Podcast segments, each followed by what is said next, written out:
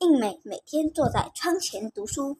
对面邻家有个年龄纤弱的女孩，她叫凯欣。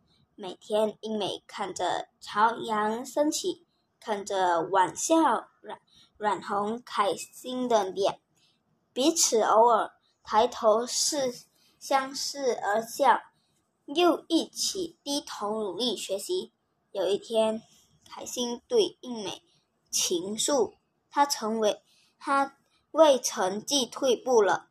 而感到十分难过和疑惑，不明白为何自己如何努力读书，然仍然考不到好成绩。